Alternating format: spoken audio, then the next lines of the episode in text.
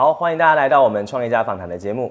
那这个系列呢，我们会邀请到在绿洲计划里面的创业学员，来跟大家分享关于在他们创业路上的一些经历以及他们的故事，希望可以带给观众们有不一样的体验跟收获。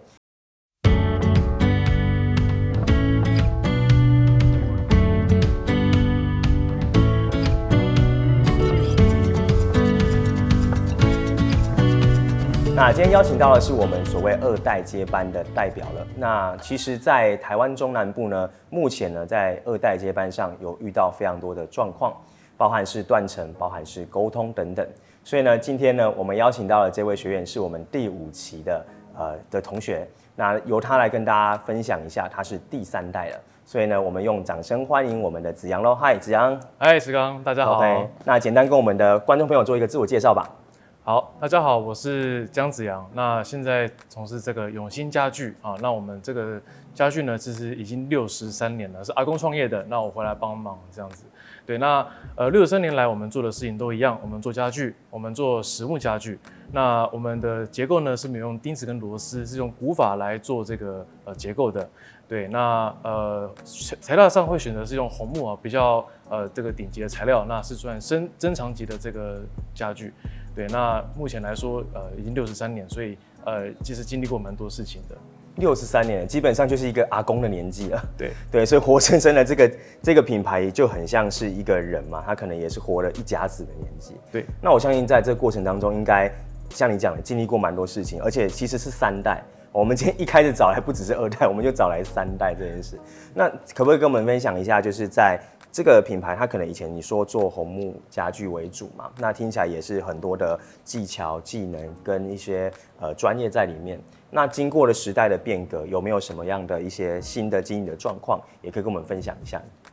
对，那呃，其实单纯做家具的话，呃，在过去台湾是很适合呃这样子的产业形态，但是在二十年前就不再适合了，嗯，就是。哦呃，就整个产业的这个大环境在做一些改变，嗯，对。那呃，我们在两千零五年的时候呢，就呃跨入了另一个产业类型，就是教育方面的。哦，对，因为呃产线的部分外移，所以把一些闲置的厂房呢、仓库呢，把它改成一个因为闲置了嘛，把它变成一个博物馆的方式呈现。那博物馆的主要的目的是要让消费者更清楚知道木材啊。跟家具相关的知识，那也是让呃我们的一些呃技巧跟呃文化的底蕴能够在这个地方做呈现，有点像观光工厂这种感觉嘛。对对，那所以我们是在谈的是呃在有观光工厂这个法案之前就成立了这样子的一个、哦、一个组织呃一一这样的形态。那到呃我们成立之后呢，经发局他们才来。然后才开始推广观光工厂这件事情，所以等于是你们有点像先驱的概念，就对。对，那时候是先驱。因为其实，在南部的观光工厂其实非常的多。对，二十三家。嗯，没有很精准哦，有在做调查，不错。所以哦，所以有观光工厂部分在教育。哎，那刚才讲到教育这个部分，是指说教大家怎么去做家具吗？还是怎么样的一个方式？其实博物馆这一块比较偏向体验。就是因为只有大概四十分钟、一小时的导览时间那他们可能只能够在这个短短的时间内可以初步了解，嗯、然后再回来这边做一个手作，一个完美的体验回家。OK。那如果说想要深度一点的话，我们是要另外成立一个鲁班学堂。哦。Oh. 那这个是比较属于呃带状课程，可能是为期三个月。好，那呃就是有既定的教案，他们可以从零啊、呃、零基础就可以慢慢的把自己的东西做出来。Okay. 就是可能有做椅子啊，或做桌子、茶几的，蛮酷的。对你说就是他从这个带状课程学完，他能做出自己的。例如说，我可能想要家里面有一个我手做的家具，对对对，那我可我就可以把它学会，把它做出来。对，我们最狂的学员是他学了三年之后自己做了一个摇椅，对，摇椅是最困难的。OK 啊，因为摇椅它有弧度，有弧度，对对对，弧度是最困难的。Okay. 了解哦，那所以我我觉得这样听起来有一个特色啦，因为以前我们去观光工厂，可能就是做一个小小的 DIY，我就回家了。对，可是不过你们有让他们去传承，说，哎，你们其实是怎么做出来的？是 OK，比较是带状课程，了解。那我觉得在这个过程当中，其实这是一个很深的技术。那常常大家都会说，呃，断层要怎么让这东西可以传承下去？可是传承，我们就要聊到就是关于我们刚一开始讲的关于挑战这件事啦。因为我们这么多众多的呃创业朋友或者是二代。常常就会聊到说这个接班上的困难跟挑战，我觉得这也是今天这一集的主要重点啊。对，那像尤其是在三代，他又是隔了从像阿公嘛，到爸爸，然后到你们，而且就我了解，其实它是一个整个家族的一起在经营的这个品牌。那你可不可以跟我们分享一下？如果因为以前的二代大概是爸爸跟儿子，就大概是两个关系，但你们可能是整个家族的话，你觉得在整个你们要转型也好，或者有新的这些策略上，你觉得二代跟呃三代跟一代的这个关系，它最大挑战会是什么？其实就是沟通跟共识，还是这个问题？对，还是这个问题。那你可不可以简单的跟我们分享一下，你在这个过程当中遇到的呃，可能你印象深刻的，或者你认为它真的很难突破的，会是哪一块？对，那其实就是在思维上的一个一个僵化，这个是比较、嗯、比较大的问题。OK，对，那因为呃，像我们的我们这样的公司，它其实过去来讲，曾经有到两百人的规模哦，曾经到这样子，所以它其实。在那个时候，在那个荣景上，它一定会做很多组织的分分工跟编制。对对，但是后来现在目前的规模大概是四十人左右，所以差了差了五倍，对，降了很多。对，那这个是整个产业形态的大转变。嗯，对，那但是呃，其实人人员上的规模降低，可是编制上却没有跟着去做一些调整。嗯，所以变成说呃。每一个人他可能身兼多职，他可能需要做的事情不只是单单纯做的事情而已。嗯，对。那呃，其实呃，那再来另外就是老组织就会有呃股商效应，就是彼此是呃啊，这个是不归我管啊，这个是你，这是你负责啊。那那那时候会有很多呃三不管地带，啊，那就会不知道是谁要去处理。嗯、那到后来都变成是呃更上层的人要介入来协调这件事情该由怎么样来分配，该怎么样来处理。嗯、那其实过去还有很多行政琐碎的问题，它其实没有被优化。嗯，对。那所以呃，我觉得大概可以拉出两个不同的层面的问题。第一个是呃头跟头之间的沟通问题，一个是行政老旧的问题。OK，对。等于是其实，在制度方面是一个。对。那如果说制度方面它已经过用过往的形式来到新的时代，要去推广新的方案的时候，对，它就会陷入像你刚刚讲的说，哎，可是我们这个那个应该不是我们这边做的等等这一类的问题，对。没错。那你你觉得说，在这个过程当中啊，他如果呃有没有哪一件事情是你比较印象深刻的？例如说，呃呃时代之间他的那个思想不太一样，那有没有哪一个事情是你觉得印象深刻，是很难去调整的？应该是在这个跟人，就是在管理方面的一些、哦、管理层面。OK，对，因为其实现在呃，我们一个公司最害怕就是没有新血，哦、然后都是老员工。其实这件事情是很可怕的事情。那我们在工厂这边已经有发生过，就是我们的老师傅是七十岁哦，然后再来往下就变四十岁，中间是不三十年的一个对，是落差是不见的。OK，对，所以光是新的匠师跟老的匠师怎么去磨合，就是一个问题。嗯、所以我们其实在这五诶、欸、五年来，花了很多心思在重整我们生产端，嗯，他怎么做一个知识的平移，对，怎么样做知识管理，让老师傅那么愿意。愿意可以有办法去让新的匠师可以接上来，嗯、对，嗯，那除了这个之外呢，其实在呃管理阶层，他们在对员工的态度，嗯，其实也是很一个很大的挑战，因为对。过往的经验是，他们是员工，他们是呃上下关系，嗯，所以比较不信任底下的人，他们能够主动积极，他们是一个比较权威式的方式在管理。对，但是现在的年轻人，他们并不受，不太能接受这种事情，完全不吃。对啊，对啊，对，他们是希望能够有自己的价值，嗯，他们有贡献感，能够希望是跟着大家一起来打拼。这是他们现在我们观察到年轻人他们的诉诉求是这样，希望能够一起团队来完成某些事情。了解，对，其实这个这个就会扯到是整个文化上面跟组织上面的，对，层层相扣的一个拉扯，对。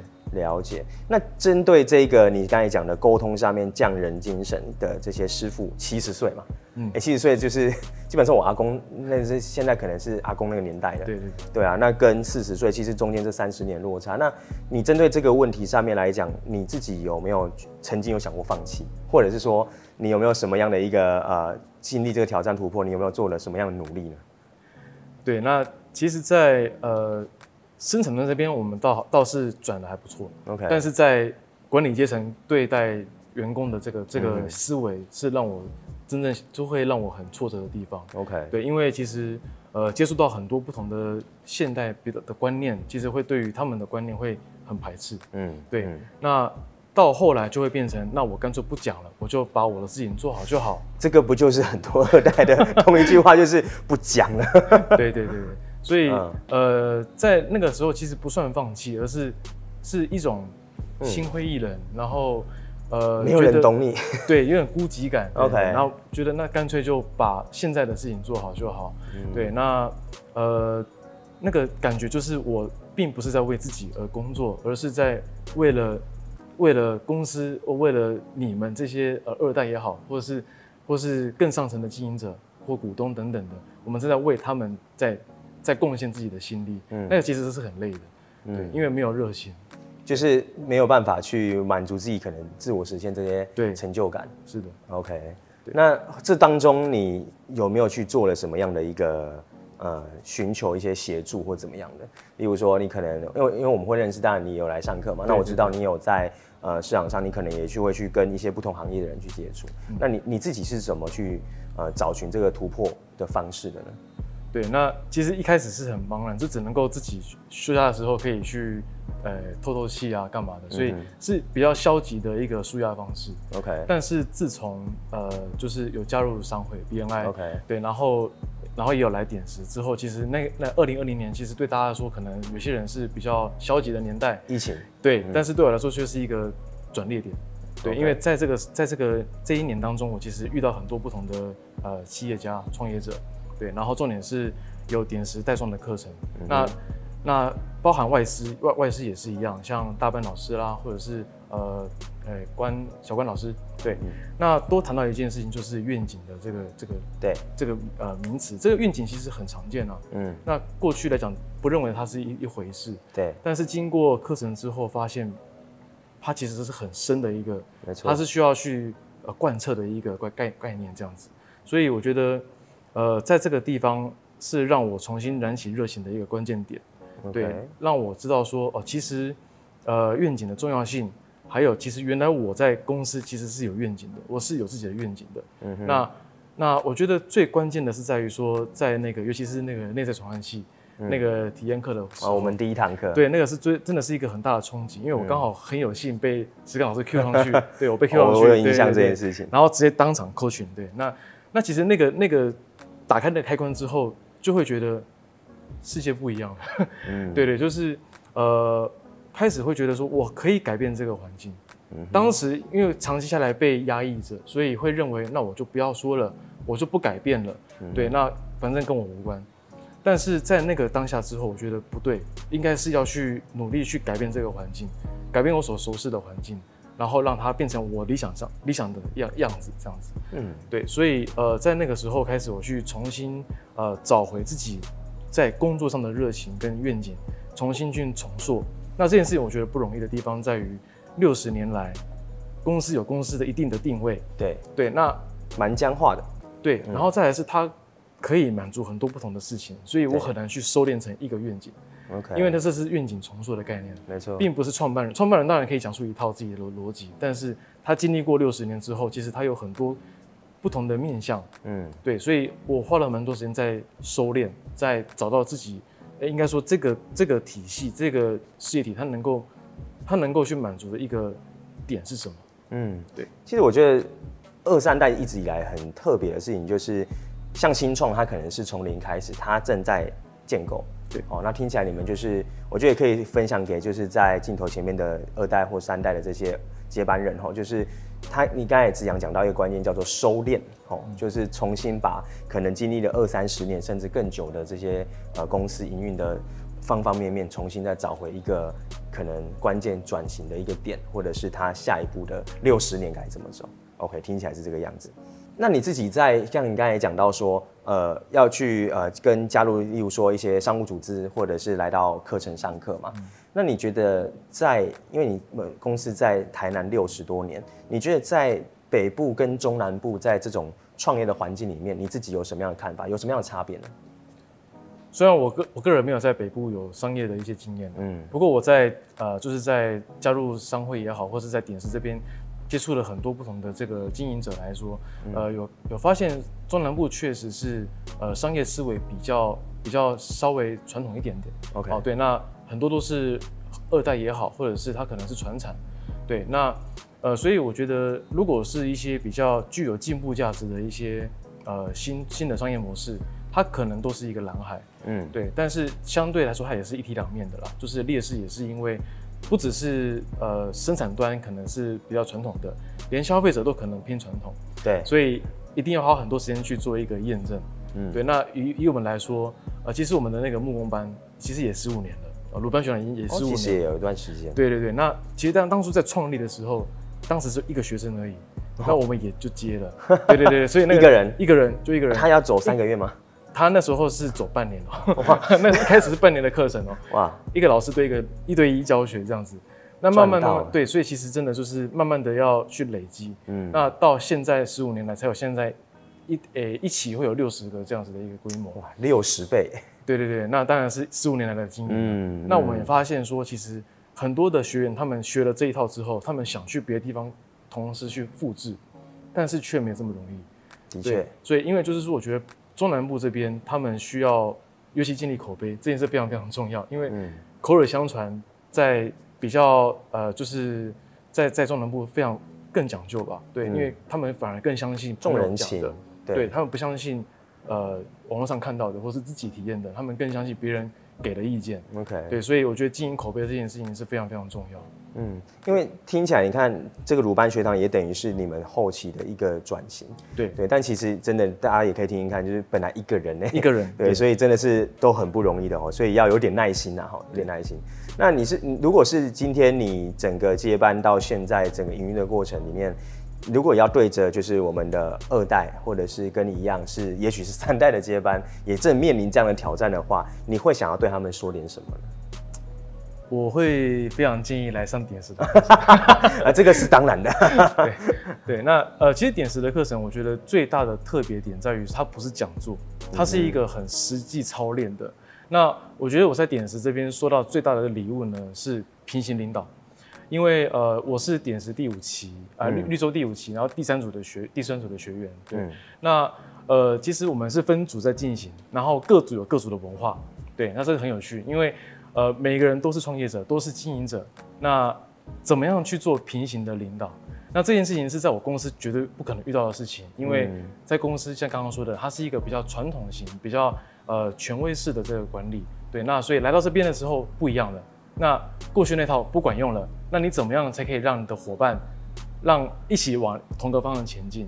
那这个平行领导是我觉得最大的冲击之一，那也是对应到我的我的痛点，就是过去的管理思维怎么样去改变？那在这个半年的时间呢，其实有给我很大的答案跟方向。那那这个是我给二代接班、三代三代，尤其三代接班的这个建议，就是能够去接触一些新的管理思维，然后去。真的要学习，因为，呃，我就是因为在过去的那个算象牙塔吧，就是那个塔里面，呃，接受传统思维，但是我觉得不太对劲，总该出来走走。那出来真的会不一样，打开了学习开关之后，会发现世界真的比我想象中还要再更精彩，然后真的学海无涯。所以，呃，我我是非常建议，就是都能够出来多多的接触，然后给予自己一些内化，然后。找到自己的方法去面对自己的事业。那像那个刚才聊到说，就是呃，有时候遇到这种沟通上面，我相信应该不是每次都很顺遂吧？当然不是，对吗？可不可以偷偷透露一下那个比重，大概顺遂跟不顺遂大概差别分配是怎么样？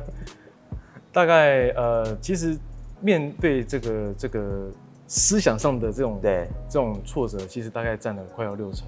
六成其实也超过一半了。对，超过一半。那你刚才说会去透透气或怎么样？你平常会怎么去抒发？例如说，哎、欸，遇到僵话，我真的他就听不进去，他讲他讲，我的讲我的，那你会怎么去排解呢？上班时间当然就是 保持静默这样，就安静不说话。对，然后接下来就跑逃离台南市，对，哦、一定要往山上或是往海边跑。就走往大自然，对不对？对对对对，对，因为我相信在镜头前面的这些跟你一样的人，可能也遇到这样的挑战。对，那为什么跑山上？是因为在高高处在躺下看下面的时候，哎，东西变小了，uh huh. 所以事情也不是不再这么纠结在这。哎，这个不错哎。对，就是有一种抽离感啦。对，就是不想要再去针对这种鸡毛蒜皮的事情再去执执着，而是一个我们应该往更大的方向去努力，这样子。这跟你这个在这种文化熏陶背景下有有有关系吗？还是怎么样？有可能啊。OK，那其实我觉得这也可以带给就是呃观众朋友，就是假设遇到这个问题，的确可以去找一些让自己听起来是抽离啦，应该是这么说。对对对，离开那个症结点。对.那去思考这个点这个点背后它到底是什么意义？嗯，比如说呃，我就举一个比较最近的例子是。有主管在抱怨同仁，OK，跟我抱怨同仁，但是我跟他讲的时候，他其实不能接受，他他觉得同仁他们为什么都不主动，嗯、但是殊不知是他根本没有给权限，OK，哦，他说是他根本不信任这个同仁，嗯、他怎么可能会主动呢？没错，对，那那这个情况下应该去思考说，其实应该是在他自己的问题，然后该怎么样去引导他。让他能够知道说，其实应该把他当人在看待，而不是把他当做是一个属下。嗯，对。嗯、那那其实这个是文化的问题，而不是他个人的行为问题。没错。那就不应该去针对他个人行为去做一些辩驳而是去思考怎么样是让文化可以去转转变。对。其实这个要做到这样，也是要花点时间。当然要花不然会不小心被这个单一事件给。投入一些，一定会。那这个是抽离这件事。那我我觉得观众应该更想听的事情是，假设当下你就在公司里面不能离开，你说静下来这件事情，那心情上会怎么调整？因为可能吵完了，但还要一起工作。对，那就是要训练自己，要川剧变脸，修身养性。对，就是把它当做，应该说，呃，我觉得是训练自己能够在在每一个，呃，就事论事的能力吧。在这个当下，当然是有情绪性的，嗯、但是这个点结束之后，要马上切换到另一个模式。嗯、那那我觉得这个是需要训练的。那尤其是石刚非常厉害，他这个开关的能力非常厉害。啊、对，那所以就是我觉得，呃，这个这个也是我在就是在这个环境下也能够有这样的操练，慢慢练习，就是要去就事论事，然后不要因人废言。这件事情非常重要，对、啊、哇，很多金句，请大家重复播看，哦，你应该就可以学得起来。好，那再再来这个问题，我觉得也蛮重要的，就是呃，二代有时候的接手或三代，常常是我听过很多是不得不，或者就是哎，好像就应该，好，那有时候是边做边慢慢。找到自己可能的定位或价值观。对，那依你现在，哎，你现在回来这样接大概多久的时间？三年半。三年半嘛。那这三年半接再接下来可能五年、十年的话，你有什么样的对这个品牌的规划或者愿景吗？你也可以跟我们分享一下。是，呃，永兴家具它其实跟一般家具店不太一样，嗯，它并不是走量产型的.它其实很吃匠人这一块，嗯、所以有点像意大利的品牌。啊，百年的品牌，他们其实都是很很重视在手作，然后工法，工法，嗯、对，然后材质的选择，对，所以我觉得，呃，我们不应该去跟同行比，而是跟同类型的一样很重视手工的，我们应该是学习这个方向。嗯，对，那呃，总一句话来带过去，就是我们希望是能够，因为我们的家具是比较偏向东方现代的感觉。嗯哼，那是希望能够满足屋主呢对于东方品味的一个想象跟认同，对，所以呃，我我们未来是希望把教呃家具生产端跟教育事业鲁班学堂跟家具博物馆三方能够做个重效，因为其实仔细来想，博物馆是最初层的体验，那深入一点点会到鲁班学堂，嗯，那在这个学习的过程当中，他也在学，他也在触摸木木材。喜欢上木材，然后喜欢手做的感觉，他当然也会认同我们永兴家具对于家具的执着的这个价值。嗯，所以如果说建立起，逐步建立起这个消费者他对于这件事情的认同的话，他能能够带动从教育事业带到本业的发展。对，那所以我们其实是拉了一个很长的线在.在教育这个这个市场吧，因为其实，在工业时代，呃，大家会求快，求快，然后。求便宜，嗯，对，这是资本市场的一个常态。那其实，在一百年前，美术工业运动就在讲这件事情。嗯，那在在工业化的时代，这有一群人在针对美学、针对手作的感觉、人的价值去做一些努力。嗯，那一百年后的现在，我们也在走这条路上。我们是希望能够在台湾、台南带起一个家具的美术工业运动。了解，蛮远大的耶。那有没有一种可能，就是我刚刚听到一个很好玩的事情是？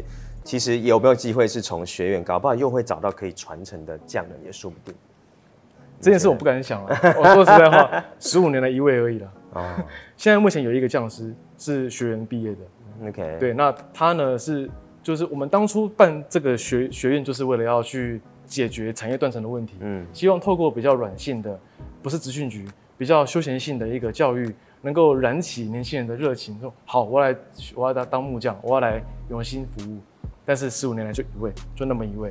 了解，对对，那这是一条蛮长远的路。对对对，因为一般来讲会来这边学，通常都是呃可能想要来学兴趣，或者是他可能已经准备退休了，嗯，他想要有一个不同的生活。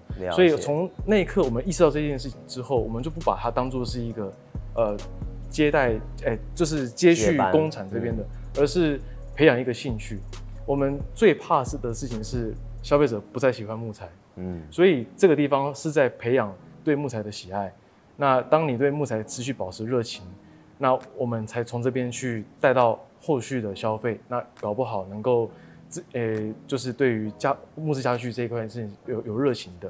对，所以我们是在算是不把它当做是生产端的接续，而是在消费端的接续。了解。对。明白，其实这样听下来啊，大家会发现一件事情，就是呃，从二代、三代也好，接下来之后呢，一定会思考到的就是下一步的五年、十年应该去怎么走。那更多的时候，其实它已经是为了一个，也许像以子阳他们来说，是一种精神啊、呃，是一种传承。对，那我觉得这也都是二三代会面临到的问题，他可能就不会单单只是我怎么可以让我的事业赚更多的钱而已，哦、呃，可能更重视的是它的永续性在哪边。OK，那我们今天也非常开心，就是邀请到子阳来跟我们分享，那也期待说在镜头前面的你呢，如果你曾经也遇过沟通啊、呃，或者是在这个呃抽离不了、过不去的那一刻。可以听听子阳的故事，因为整个家庭组织可能还有是更复杂的。那有机会呢，有也可以来啊、呃、找寻那个台南家具博物馆，或者是永兴家具，哦，甚至呢，你可以去走走，你就会遇到他本人，哦，也许你们就可以做一点更深的交流。对，那相信应该也会给他们一些不一样的互动跟，跟就是多交流这样。那如果你觉得今天内容很不错的话呢，你有什么样的呃也在二代或三代接班的问题的话，欢迎在我们的底下留言跟我们做交流，也许子阳也可以在上面回复给大家。